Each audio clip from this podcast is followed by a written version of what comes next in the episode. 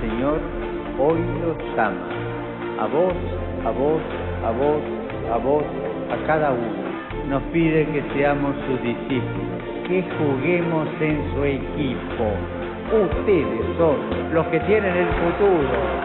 Quiero que se salga afuera. Espero lío.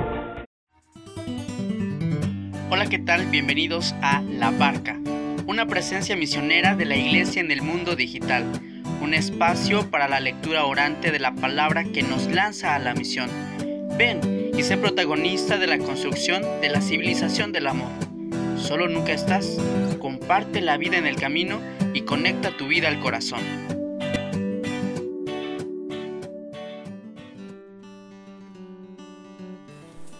Hola, ¿qué tal mis hermanos de la barca? Te saluda Miguel Betancourt y te doy las gracias por reproducir este podcast, que en esta ocasión es una invitación en audio para compartir con la iglesia esta alegría que nace de la misericordia divina. De verdad no tengo palabras para agradecer a Dios que me haya pensado desde la eternidad y que coloque en mis manos un tesoro un proyecto para servir, santificar y amar a mis hermanos. Te comparto esta noticia, invitación, el próximo viernes a las 11 de la mañana, es decir, ya este 20 de agosto, en la Basílica Catedral de Puebla, seremos ordenados 15 compañeros. Recibiremos el diaconado y dos diáconos serán sacerdotes. Contento con ello, te invito a sumarte a la transmisión de la Santa Misa sea por Facebook o YouTube, en las páginas de la Arquidiócesis de Pueblo de Pontificio Seminario Palafoxiano. Sé que cuento contigo, que me acompañarás no solo en la celebración de este sacramento, no solo en esta misa en que recibiremos el diaconado. Yo sé que he contado contigo a lo largo de, de mi vida, no sé desde cuándo escuchas el podcast o desde cuándo me conoces pero sé que pides por mí y yo también quiero ofrecer mi vida al servicio de ti, de mis hermanos de la iglesia, porque justamente eso es la barca, la iglesia querida por Jesús. Y en esta comunidad que Jesús ha querido, ha soñado, ha pensado y que el Espíritu Santo ha sostenido por más de dos milenios, yo quiero expresar aquella misma experiencia del apóstol Mateo el Señor me miró con misericordia y me llamó. No son mis fuerzas, no son mis buenos deseos, no soy un finalista después de años de formación quien llega hasta este momento. Es el proyecto de Dios puesto en manos humanas. Es Dios quien va llamando, quien va insistiendo con su fidelidad a pesar de nuestra pequeñez, limitaciones, obstáculos, problemas el Señor sigue alimentando, sigue fortaleciendo que en su voluntad los hombres cooperemos en la acción salvífica. Claro, la libertad siempre está de promedio. Y a pesar de que a veces nuestra incongruencia, nuestra incoherencia, nuestro pecado nos pudiera eh, a veces como apartar del camino de la felicidad, viene Jesús a mirarnos con tanto amor y a llamarnos, a invitarnos a seguirlo. Esto sucedió con Mateo. Él, un cobrador de impuestos, que incluso era despreciado por sus propios paisanos, experimentó la mirada de Jesús y cuando fue visto por él, cuando fue llamado por él, Mateo así lo narra en el capítulo noveno, dejándolo todo, dejando su mesa de cobrador de impuestos, se levantó y le siguió. Yo sé que he de dejar muchas cosas, además porque la vocación siempre, siempre implica renuncias. Y estas elecciones que son por un bien mayor, siempre redundan en la vivencia del amor. Sé de que mis fallas no siempre han ayudado, a, tal vez he dado antitestimonio y por eso quiero pedir disculpas también públicamente. Recuerdo la humildad, valentía y este gesto tan cristiano del Papa San Juan Pablo II cuando en el año 2000, en el gran jubileo por el segundo milenio del nacimiento de Jesús, pidió perdón a nombre de toda la iglesia por aquellas faltas cometidas a través de la historia, puesto que somos humanos Y no es para justificar el mal, sino para querer remediar aquellos errores y ponernos en este camino de conversión. Lo mismo yo quiero hacer antes de llegar a una postración. Quiero pedirte disculpas por aquellas ocasiones en que no he vivido como un hijo de Dios, que no he sido congruente con lo que Jesús y que nos ha enseñado y que yo mismo he predicado. Por eso pido perdón a ti, a quienes tal vez no he ayudado con mi omisión o con mi acción, no he favorecido el plan de Dios. Y pido para que a través de tu oración el Señor me permita no estorbar a la gracia y más bien ser un canal de santificación para los demás. Como te platiqué en el episodio anterior, estuve viviendo mis ejercicios espirituales una semana de intimidad con el Señor y han sido días de mucha paz, de reconocer que es Dios quien lleva a cabo su obra. Gracias también por sus oraciones durante esa semana. Gracias al Padre Sedano, te comparto que estoy muy emocionado y sigo eh, pues con los, con los sentimientos a flor de piel, desde la alegría, el nerviosismo y todo lo que implica una próxima ordenación. Y solo te comento esta parte que, que para mí ha sido un fruto después de esta semana de platicar con Dios. El reconocer dentro de la historia humana cómo Dios se ha hecho presente desde mi nacimiento, desde la llegada a este mundo, porque somos, como lo ha dicho Benedicto XVI, fruto de un pensamiento de Dios. Y el Señor no piensa errores, no se equivoca. Él que es amor nos ha pensado y nosotros somos una manifestación, la manifestación más clara de su amor. Y bueno, ha sido providencial desde el contexto familiar, el crecer con los míos, mi familia, mis hermanos. A semejanza, eh, meditábamos aquella semana eh, al inicio tomando la, la figura de Moisés, el gran sacerdote del Antiguo Testamento, como este personaje, si bien fue salvado, sacado de las aguas, fue educado o tuvo la oportunidad de crecer con los suyos, pero también de tener una formación privilegiada en la corte egipcia y fue educado, les, eh, fueron puestos los elementos para que poco a poco él se formara para guiar a un pueblo. Y eso he pensado también en mi historia, desde los lugares en los que he estudiado, la primaria, secundaria, eh, en el colegio Miguel Hidalgo, llevo en el corazón a las hijas de Santa María de Guadalupe, todas sus enseñanzas. Y es que en ese contexto de escuela, ahí también encontré la fe, ahí la semilla de la gracia también se iba fortaleciendo poco a poco. No me daba cuenta y a esa edad yo no pensaba ser sacerdote. Sin embargo, sí recuerdo que que había cierta atracción, al menos en el plano intelectual, por las cosas de Dios. ¿Cómo olvidar la vez que me encontré con el Señor? Eso te lo conté en uno de los primeros podcasts de la barca, cuando tenía casi 15 años, en un retiro, aquel 17 de junio del 2007, una experiencia de encuentro personal con Jesús que cambió mi vida. Y aún sin entender qué quería Él, bueno, él fue señalando los caminos. Cuando estudié la prepa, eh, aquella en la, unidad regional de Libres, incorporada a la web, también eh, coincidió con los tres años que participé en la parroquia, en los grupos juveniles, me integré por invitación a una pastorela, aún lo recuerdo, y ha sido en este contacto con otros jóvenes que buscaban al Señor que mi amor, mi búsqueda iba tomando dirección poco a poco la claridad fue llegando a través de invitaciones, de conocer el seminario, de esta exnovia que quería ser religiosa, de otro amigo que también tenía cierta inquietud vocacional. Y bueno, el Señor fue mostrando su camino. Cuando tenía 17 años salí de mi parroquia de origen, San Juan Bautista Libres, y me preparé para ir a la misión.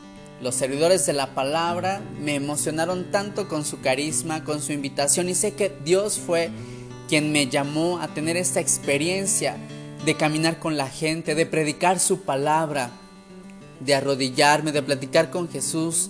Ahí fue donde conocí la iglesia pienso que un poco más. Pienso que teniendo hermanos, supe que mi vida no solo era para un año en el servicio a Dios y a los hombres, sino que quería toda mi vida. Y por ello, regresando de esta experiencia de misión donde muchos y muchos rostros vienen a mi mente, experiencias, acontecimientos, inventos tan creativos para evangelizar, tantas anécdotas.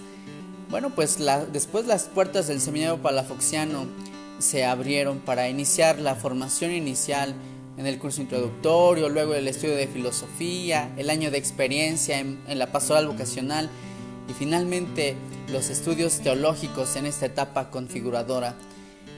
Yo creo que ha sido el Señor en su providencia quien va poniendo todo, todo a disposición para que su proyecto germine y sea fecundo. Aún la mudanza de mis padres a otro estado ha significado para mí riqueza y encontrar en aquella iglesia a la que ahora pertenezco como parroquia de origen, Xochitepec Morelos, San Juan Evangelista Xochitepec Morelos, a ellos también les debo muchísimo en ese tiempo de formación en casa por la pandemia. Ha sido para mí una oportunidad de integrarme en una comunidad parroquial que ora, que celebra, que busca a Dios, que escucha la palabra y que sé piden mucho por mí también. Gracias de verdad a todos ustedes y si ahora es un resumen y recuento muy breve y sencillo de la historia de mi vida, quiero que sigas pidiendo por mí. No sé lo que el Señor me quiera pedir, no sé a dónde me va a llevar. El viernes conoceré un, destino nuevo y ahí quiero servir con esta triple diaconía a la que es llamado eh, quien es ordenado diácono, la diaconía de la palabra, de la liturgia y de la caridad. Los misioneros me enseñaron muy bien que quien ha conocido a Dios no puede callar.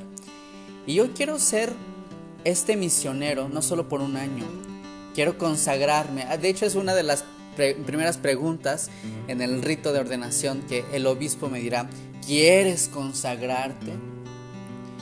Claro, dice un poco más por la imposición de manos, para el servicio de Cristo y de la iglesia. Y sí, sí quiero consagrar mi vida. Lo único tal vez seguro que tengo en mi pensamiento y en el corazón es que quiero ser totalmente de Dios. Quiero consagrarme a Él, ser misionero como instrumento de este amor divino y llevar a Dios, aunque viene aquí una corrección, ya no es que yo quiera llevar a Dios, que yo sea portador de Dios, más bien ahora el Señor me llevará a mí, Jesús me llevará a mí. No sé a dónde, pero sé que voy con Él. Esa es la certeza de un misionero. No sabes a dónde vas, pero sí sabes con quién vas. Vas con Dios. Él te envía. Dios me envía y por eso sé que su palabra penetrará en los corazones de aquellos en quienes el Señor pondrá cerca de mí. Tengo este deseo de, de contagiar la alegría, la frescura, la esperanza a través de un valiente afecto, de este fuego que no se apaga y que como decía un santo chileno, el padre Hurtado, hemos de ser fuegos que enciendan otros fuegos. Eso quiero ser para mi vida. Por eso respondo con un sí, que es limitado, sí, que tal vez se opaca algunas veces, pero cuando reflexionamos sobre la idoneidad de los candidatos, más que la dignidad de ellos, no es porque sea perfecto, no es porque eh, mis virtudes sean suficientes o mis méritos los apropiados para recibir e-, este don. Es mi disposición del corazón así como está, no acabado, pero sí en un camino constante de conversión. La iglesia ha sido mi madre, en ella he crecido y por ello quiero servir, servir a ustedes, queridos hermanos. Pidan por mis pecados, mis limitaciones, mis imperfecciones. No falta, a veces flotan algunos miedos y, en ello eh, la palabra ha venido a mí estos días y por ello quiero terminar este podcast, eh, si bien haciendo referencia primero al texto de Mateo, me, miró con misericordia y me llamó. También este segundo texto de San Pablo en la carta a los Corintios, en la segunda carta a los Corintios capítulo 13, cuando San Pablo le pide a Dios con tanta insistencia que le quite un aguijón que lleva clavado en la carne. Él experimenta una flaqueza. Sin embargo, ¿qué le dice Dios? Te basta mi gracia. Yo creo que también a ti como a mí, respecto a cada camino vocacional, la gracia de Dios nos basta. Sí, Pablo sintió un aguijón en su carne, pero fue ahí en lo incomprensible, en sus luchas consigo mismo, en la frustración incluso por no desaparecer su problema. Fue ahí donde se encontró con Dios. Fue en su debilidad donde halló su fuerza. Esto aplica para mí y también para ti. En nuestra debilidad hemos de encontrar la fuerza de Dios. Por eso, queridos hermanos, sepamos que sí, la vida tiene sus complicaciones y es probable que lo experimentemos. Tal vez hay cosas que no nos gustan de nosotros, que quisiéramos cambiar, que quisiéramos echar fuera.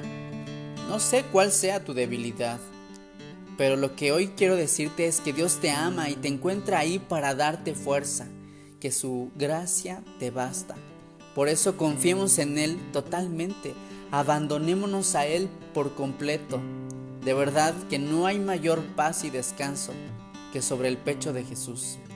Ahí es donde experimentamos que solo su gracia nos basta, solo su gracia, solo Dios nos es suficiente para continuar en el camino.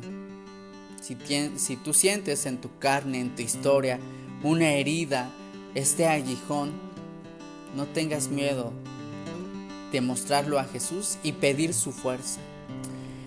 Ahora con esta cita, bueno, yo te comparto que la vida de San Pablo me ha iluminado mucho y es un ruego que le pido a Dios, tener este celo por la misión, por llevarlo a los demás. Y siempre en medio de las debilidades, de los combates, de las persecuciones, seguir adelante. De Pablo le aprendo tanto también el proceso de conversión, pero una conversión que solo es posible cuando hay un encuentro real y profundo. Solo la luz que le dejó ciego, solo la voz que le llamó por su propio nombre, le hizo a Pablo conectar consigo mismo, como digo en el eslogan, conecta tu vida al corazón. Yo creo que eso hizo Pablo, conectó su vida al corazón y entonces de ser perseguidor de cristianos se hizo apóstol de los gentiles. Estos cambios radicales existen en la vida, son posibles cuando nosotros nos dejamos moldear por el Señor. La gracia de Dios lo ha hecho todo en mi vida y por eso me alegro y ojalá te alegres también conmigo ante esta próxima ordenación. El Señor ha estado con nosotros, nos ha mostrado tantas veces y con tantos signos sus regalos, su presencia y su permanencia con nosotros. De modo que el Espíritu Santo que se nos es dado y el envío al que vamos significan salvación no solo para nosotros, sino también para los demás. Por eso ahora lleno de esperanza, yo vuelvo a susurrar un sí. Ora por mí, ora por este sí, porque no hay verdad más honda en mi vida que el querer consagrarme a Dios. Yo sé que nací para predicar su palabra, para experimentar y compartir esta fe que me ha sido dada como un don de manera espontánea y alegre. Yo sé que el Señor me llama alimentarme de la Eucaristía y ahora llevarla a, los a los hermanos también, a los demás. Yo creo que la iglesia afronta muchos desafíos, muchos retos, como el transmitir con novedad y creatividad el mensaje del Evangelio. Y hemos de crear comunidad, fortalecer la sinodalidad, hemos de acompañarnos, sostenernos en estos proyectos que conduzcan a Dios. Por eso también si a ti te conocí en algún proyecto en radio, en alfa, en algún apostolado, en alguna visita pastoral, desde difundiendo la revista en los semáforos, en las casas, en el visiteo, si te conocí tal vez en un retiro, en algún concierto. Recuerdo el, concierto de cuando estaba en año de servicio, que llevaba este mismo lema que ahora tiene la invitación. Me miró con misericordia y me llamó. Tiempos aquellos, ¿verdad? De bailar con, con tanta alegría. Hace falta una coreografía más, Dios, Dios mediante, a ver, a ver cómo, cuando se presta el, poder experimentar o, reunirnos, no sé si física o virtualmente, para escuchar a Dios, a través de una jornada de temas, de charlas, de alabanza, de música, de oración y del baile que no puede faltar y que sabes que tanto me gusta. Bueno, pues con toda la emoción, yo no sé si se me entendió algo de este episodio, pero estoy muy agradecido con Dios, muy agradecido. Y agradecido también contigo, con la iglesia, con los nervios de punta, pues imagínate unos días de la ordenación.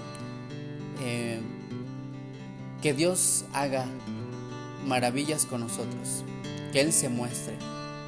Recibir un sacramento es abrir el corazón para un proyecto de felicidad. Quien se casa busca la felicidad, quien se bautiza está llamado a un proyecto de felicidad como hijo de Dios.